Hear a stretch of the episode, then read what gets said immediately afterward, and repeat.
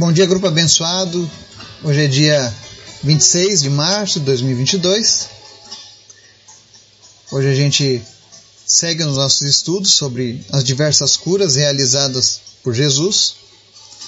E hoje nós vamos falar sobre curas realizadas por Jesus após a sua ressurreição, após ele ascender aos céus que são as curas realizadas por Jesus através dos seus servos.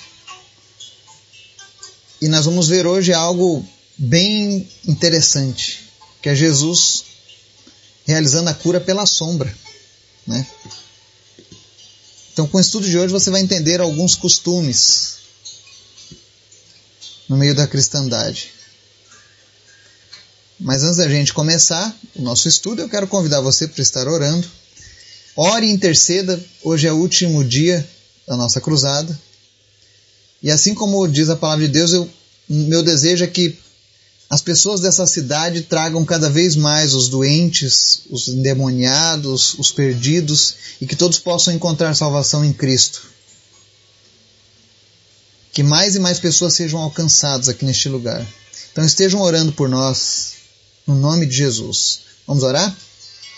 Obrigado, Deus, porque até aqui o Senhor tem nos ajudado, nos fortalecido.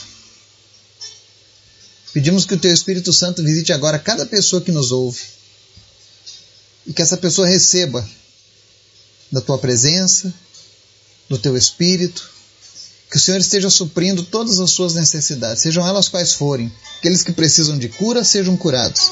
Os que precisam de um milagre na área financeira, o Senhor é dono do ouro e da prata. Abençoa, Deus, nossa casa, nossas famílias, nossas cidades, nosso país, nossos negócios, nossas finanças, as escolas, enfim, tudo colocamos em tuas mãos.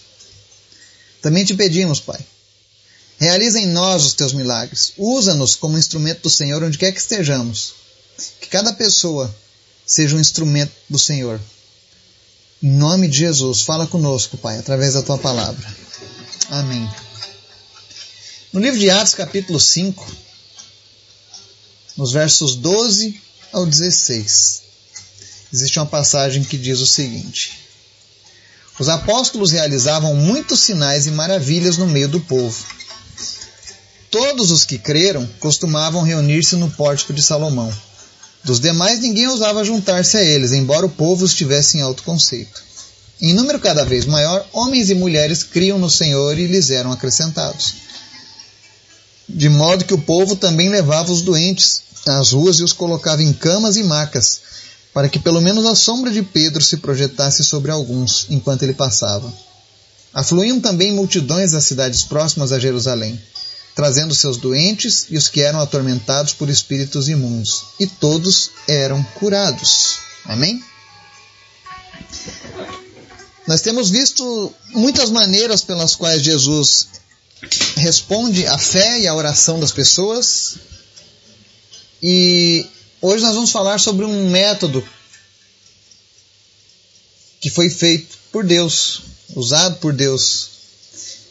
Era onde a sombra de, do apóstolo Pedro, quando passava por sobre os doentes, os endemoniados, eles eram curados. E talvez você estranhe isso, né? Mas quando a gente começa a compreender a unção de Deus que existia na vida dos seus discípulos, dos seus apóstolos, né? não é que Pedro tinha um poder especial, mas simplesmente ele tinha a presença de Jesus em sua vida. E quando eu e você somos cheios da presença de Deus, milagres acontecem, sinais e maravilhas acontecem. Infelizmente, hoje nós temos uma fé fraca, porque muitos estão se afastando do estudo da palavra e já não creem mais nos milagres do Senhor. É por isso que não vemos mais tantos milagres acontecendo, é porque as pessoas estão incrédulas. Lembra que Jesus, ao ir para sua terra natal, realizou poucos milagres por causa da dureza do coração das pessoas. Eu falava com uma pessoa nos Estados Unidos e ele me disse que Lá não existem mais tantos milagres porque o povo se, se acha muito inteligente, são muito acadêmicos para falar sobre a Bíblia. Estão muito humanizados, terrenos. Mas nós precisamos ter a nossa mente na, lá no céu. Lá é o nosso destino final. E os apóstolos estavam ali cheios da presença de Deus. E eles não permitiam que nada tirasse o foco de que eles estavam aqui fazendo a obra de Deus. E nós devemos ter essa mesma mente. Se você quiser ser usado como Pedro, como Paulo e como tantos outros apóstolos, comece a buscar ao Senhor. Não deixe que o mundo venha tirar o foco de Jesus da sua vida. Era isso que eles faziam. E Pedro, naquele momento, as pessoas deitavam os doentes nas macas e camas apenas para que a sombra dele se projetasse sobre eles. E quando passasse, essas pessoas eram curadas. Aquilo ali ativava a fé das pessoas. Infelizmente, hoje a gente vê aí algumas coisas acontecendo no nosso meio e a gente se pergunta, né? Por exemplo, Paulo, quando pregava, as pessoas pegavam o suor de Paulo nas toalhas e deitavam sobre os enfermos e as pessoas eram curadas. Mas não era o suor de Paulo que tinha o poder, mas era a presença de Deus na vida de Paulo. Era saberem que Deus andava com Paulo. Então aquilo ativava a fé das pessoas, assim como a sombra. Aí hoje nós vemos pessoas vendendo tijolinho, toalhinha, garrafinha de água, rosinha, escapulário, água benta, isso tudo, isso tudo são coisas, são metodologias humanas. Eu tenho certeza que Deus não mandou esses homens e mulheres de Deus venderem essas coisas para alguém ser curado. O que cura é a nossa fé em Jesus. Mas infelizmente alguns pegam essa passagem e levam isso para o lado errado. O que é interessante é que a Bíblia diz que todos aqueles por quem a sombra de Pedro passava eram curados. Todos. Não era esse negócio de curava uns e outros não. Todos eram curados. Porque as pessoas respiravam uma fé genuína naquilo que Deus podia fazer. Então não se deixe enganar. Não é você comprando uma toalhinha, uma colher, alguma outra coisa, algum outro objeto. Não é você colocando um colar, um escapulário que Deus vai fazer algo diferente em você. O que muda o resultado da nossa oração é a fé, é a crença de que Deus realmente tem capacidade de fazer aquilo acontecer.